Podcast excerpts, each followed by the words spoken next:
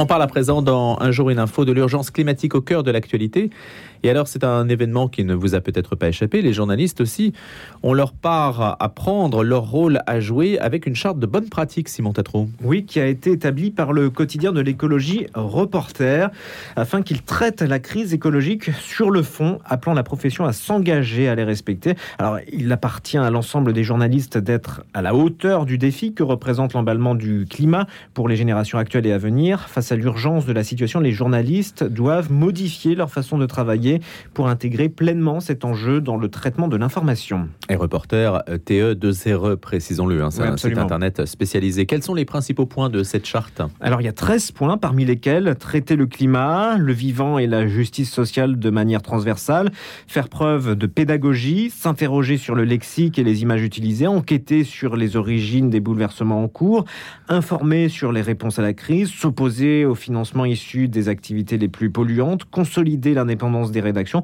ou encore par exemple pratiquer un journalisme bas carbone en utilisant des outils moins polluants. Donc on voit que c'est assez diversifié. On remarque depuis quelques jours dans certains médias quelques initiatives prises justement par rapport à cette actualité climatique. Et dernier en date, le groupe TF1 qui a dévoilé son plan climat au programme météo de l'électricité, reportage imaginant la France en 2030, comité d'experts.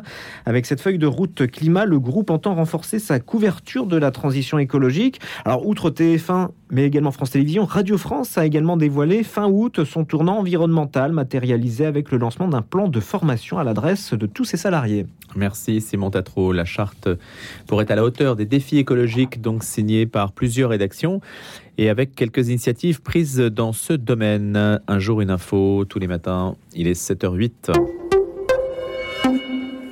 Et chaque jeudi, on va jeter un coup d'œil sur la une et puis le contenu aussi de Paris Notre-Dame avec Charlotte Reynaud, qui en est la rédactrice en chef. C'est l'hebdomadaire de l'Église à Paris, Paris Notre-Dame. Et donc, ça permet aussi de voir ce qui se passe dans l'actualité parisienne et ce qui retient l'attention. Bonjour Charlotte Reynaud. Bonjour Louis. Alors le premier élément que vous avez retenu ce matin, c'est un, un dossier, le corps temple de l'esprit, huit pages. Oui, euh, chaque mois, euh, Paris Notre-Dame euh, s'épaissit de huit pages pour proposer un dossier effectivement qui permet vraiment d'approfondir un thème. Et là, nous avons voulu nous, nous interroger sur, sur le corps, sur notre rapport au corps qui est complexe puisqu'il est tantôt exhibé à outrance, tantôt extrêmement contrôlé, dissimulé. Et on pense que la, le catholicisme, qui est la religion de l'incarnation, Dieu s'est fait chair, a quelque chose d'intéressant, de pertinent à nous dire sur notre rapport au corps. Et aussi redonner au corps sa dimension euh, spirituelle, puisque nous avons été façonnés à l'image de Dieu. Et euh, d'après Saint Paul, nous sommes euh, le corps et le temple de l'esprit. Quelles sont les énergies, les ressources que vous avez sollicitées pour ce dossier sur le corps?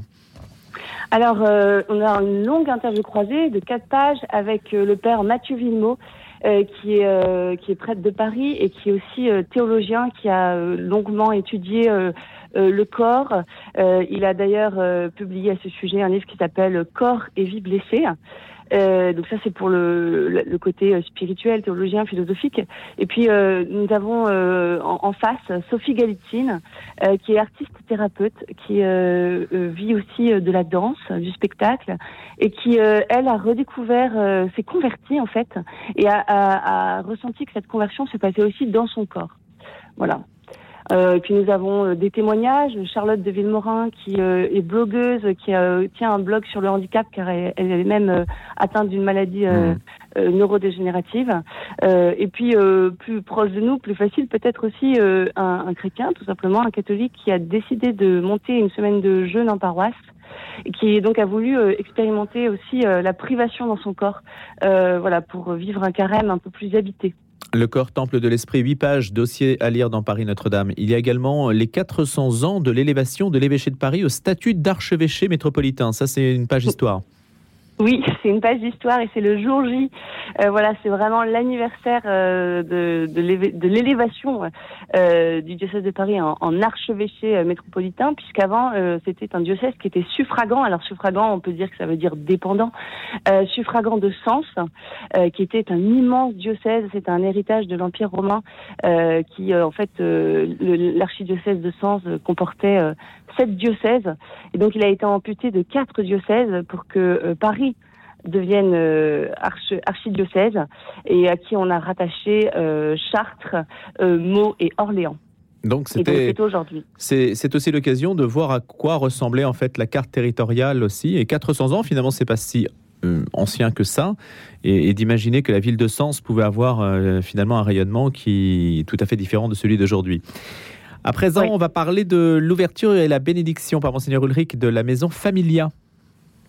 Oui, c'est un gros projet euh, de la paroisse Saint-François-Xavier avec euh, deux ans de travaux, euh, presque deux ans de travaux.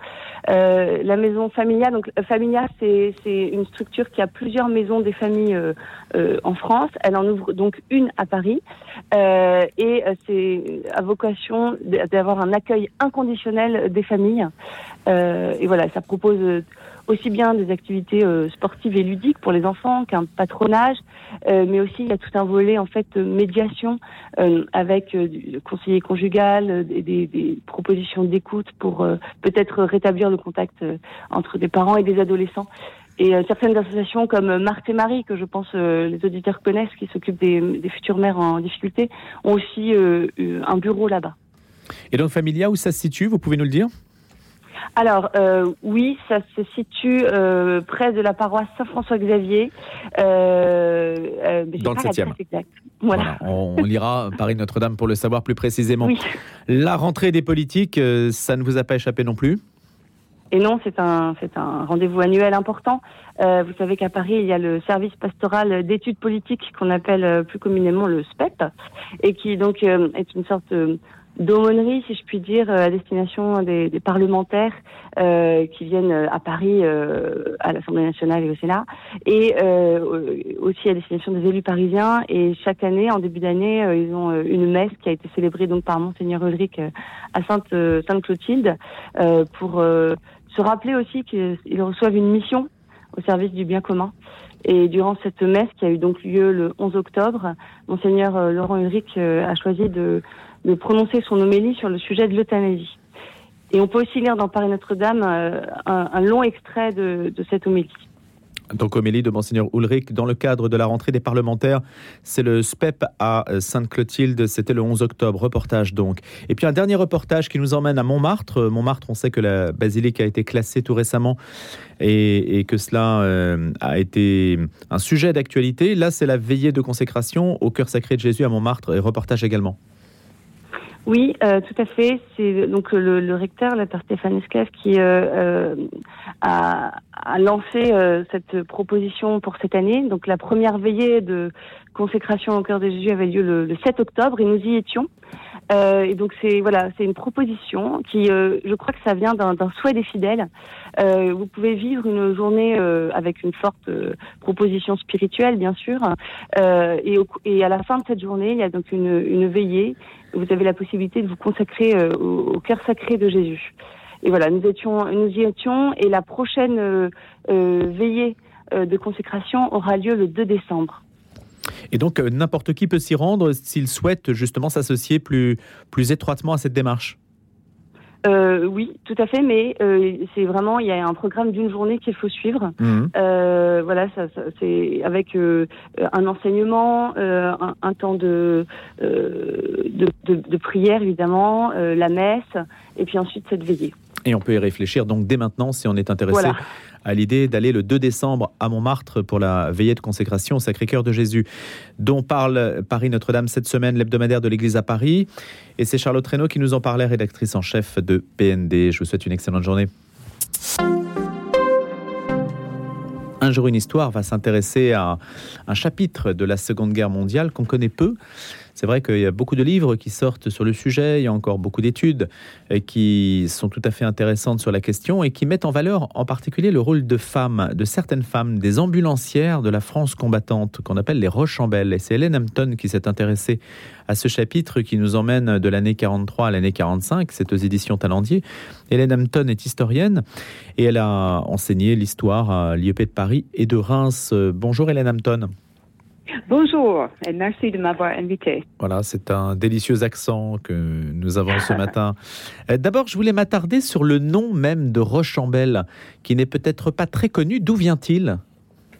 Bon, le groupe, euh, quand elles sont formées en une organisation, euh, s'appelait le groupe Rochambeau. Euh, parce que Lafayette était le français le plus connu par les Américains, mais son nom a été pris par l'escadrille Lafayette dans la Première Guerre mondiale.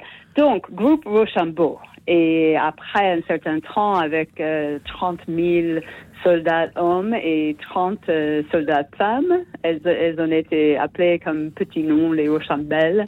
Nos, filles, euh, elles commençaient à être euh, mises dans cette regard. Mais c'était plus une, une, une, affection, une chose de famille. Ça, n'était pas vraiment voilà, ça veut dire que c'est une, la féminisation du groupe Rochambeau. Hein. C'est bien, euh, c'est une déclinaison en fait, c'est une allusion. Et, et, quelle est euh, l'idée? Parce qu'on peut peut-être expliquer rapidement, Hélène Hampton, ce que le groupe Rochambeau, euh, qui, ce qu'il a représenté en fait, pour qu'on comprenne aussi pourquoi les Rochambelles s'en sont inspirées.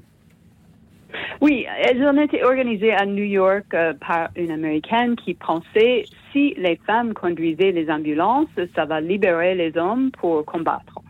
Alors, elle a cherché des, femmes françaises qui étaient à l'extérieur du pays. Après, au Maroc, elles ont recruté beaucoup de femmes là et elles ont formé un groupe d'ambulancières. C'était le premier groupe féminin intégré dans une division blindée. Donc, c'est ça la différence. Les femmes, il y avait milliers de femmes qui se sont mises dans la guerre pour faire des choses à droite à gauche, mais elles étaient en auxiliaire hein, attachées à et mieux intégrées dans. Et, c'est là où euh, les Rochambelles ont fait une, grande part d'avant. Et ça, c'était un trait tout à fait caractéristique, le fait d'être intégré à un corps militaire en tant que tel et, de ne pas être euh, à côté, en fait, hein, c'est ça?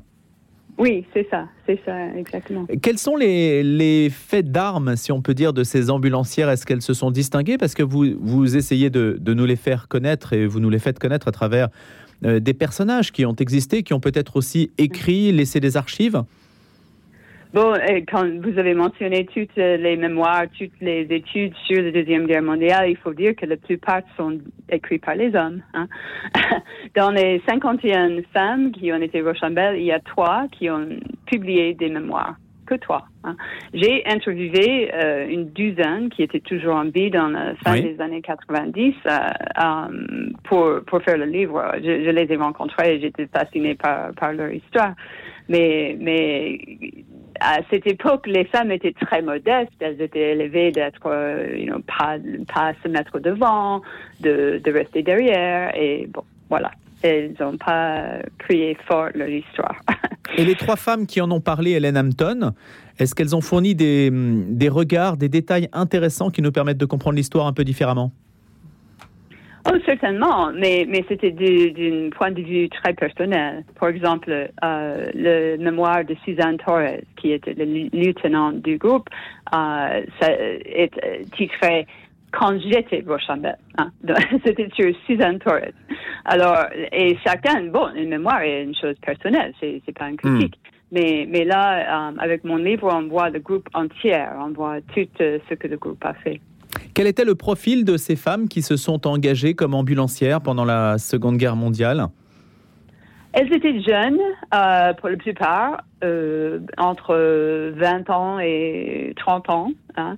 Et bon, euh, plutôt bourgeois, je dirais, parce qu'elles elles, avaient sorti du pays, elles avaient la possibilité de joindre le groupe, elles n'étaient pas obligées de travailler. Um, et pleine, la plupart d'entre elles ont dit j'ai voulu faire quelque chose pour mon pays. C'était vraiment une, une um, motivation patriotique et pas du tout féministe. Elles ont dit, oh non, non, non, j'ai pas voulu faire quelque chose pour les femmes. Non, c'était pour mon pays. Alors, c'est ça. Aujourd'hui, on l'interprète un petit peu différemment parce que, comme euh, vous l'écrivez d'ailleurs, euh, Hélène Hampton, hein, pour souligner le caractère tout à fait inédit euh, de leur présence dans l'armée, intégrer des femmes dans sa division, hein, vous faites allusion, je crois, à la deuxième DB, intégrer des femmes dans sa division est alors un geste totalement iconoclaste. Oui, ça c'est Général Leclerc, pur et dur. Il, était euh, quelqu'un qui, qui sortait toujours des, des petites euh, règles et structures qui lui étaient données um, et, et d'intégrer des femmes dans la division était un autre pas qu'il a pris euh, pour changer le, le passé. Hein. nous sommes dans, euh, dans, une période de commémoration de Général Leclerc en ce moment, et c'est le 75e anniversaire de sa mort le mois prochain. Et euh, c'est un moment de penser à lui. Il était vraiment un personnage euh, de la France. on dit qu'il était le, personnage le plus aimé dans l'histoire de la France. Et, je crois qu'il n'y a pas assez de jeunes qui connaissent son histoire. Est-ce que vous pouvez nous dire, euh, Hélène Hampton, comment le général Leclerc, cette idée d'intégrer des femmes comme ambulancières, comment l'idée lui a été présentée, comment est-ce qu'il l'a euh, appréhendé cette idée-là, puisque si c'était justement de briser un tabou, comment, comment a-t-il fait pour, que, pour l'imposer? Bon, il était un peu au mur, hein, parce que Florence Conrad, qui les a organisés, lui présente le, la situation. Si il voulait de nouveaux, de nouvelles ambulances dans sa division, il fallait prendre les conductrices. Et il a dit, bah non, je prendrai les ambulances et pas les, pas les conductrices. Alors, on va pas avoir les femmes dans une division blindée. Et elle a dit, pas de femmes, pas d'ambulance. Et il avait besoin. Il était en train de former un bataillon médical, euh, comme dans les, divisions américaines étaient si construites. Il suivait cette euh, formulaire. Et il avait besoin des ambulances. Donc, il a dit, je prends les ambulancières jusqu'à Paris où je peux trouver des hommes. Mais à Paris, finalement, euh, comme elles ont fait un travail formidable, il a dit, je vous garde. C'est un moment de, fierté pour les femmes, c'est sûr. Alors maintenant, il y a peut-être aussi une histoire, euh, il y a des précédents, puisque vous soulignez que la grande armée de Napoléon comptait des bataillons de cuisinières, de lavandières, de prostituées, mais également des combattantes, hein, c'est ce que vous soulignez. Donc on peut dire que les armées ont toujours, d'une certaine façon, euh, fait venir les femmes dans leur bagage, alors peut-être pas sur des postes valorisants, mais en tout cas, elles ont toujours été là. Et puis, vous précisez aussi que l'intégration des Françaises dans les rangs militaires date d'avant la guerre de 1938 et, que le, cela avait été dissous au moment de la défaite de 40. Donc en fait, les Rochambelles arrivent sur cette histoire. Oui, certainement. Euh, pour, pour les guerres de Napoléon, c'était des individus qui s'attachaient et même les femmes combattantes se déguisaient en hommes pour se battre. Donc, ça n'était pas du tout une unité féminine qui s'intègre dans, dans la guerre. Et en 38, oui, mais autrefois, auxiliaires attachés à des unités hein, et, plutôt des pour communication, appui social, euh, des, postes loin de, combat. Mais les, les, ambulancières étaient obligées, évidemment, d'être dans le combat pour prendre les soldats blessés. Hmm. Hélène Hampton, une dernière question, une réponse rapide. Que deviendront-elles après-guerre On sait, pour certaines, pour Florence Conrad en tout cas euh, quelques-unes sont allées en Indochine avec Général Leclerc. Elles ont continué leur, carrière comme ambulancière. Des autres ont été obligées de rentrer à, et à hmm. Paris plutôt, de, de reprendre leur vie. Merci beaucoup de nous en avoir parlé ce matin, Hélène Hampton. Une belle histoire, celle des Rochambeaux qui tirent ce surnom donc de leur unité sanitaire Rochambeau en mémoire du comte du même nom, compagnon de Lafayette, ainsi que vous l'avez rappelé. C'est aux éditions Talendier et Hélène Hampton a écrit cette histoire, euh, Les ambulancières de la France combattante. Je vous souhaite une excellente journée.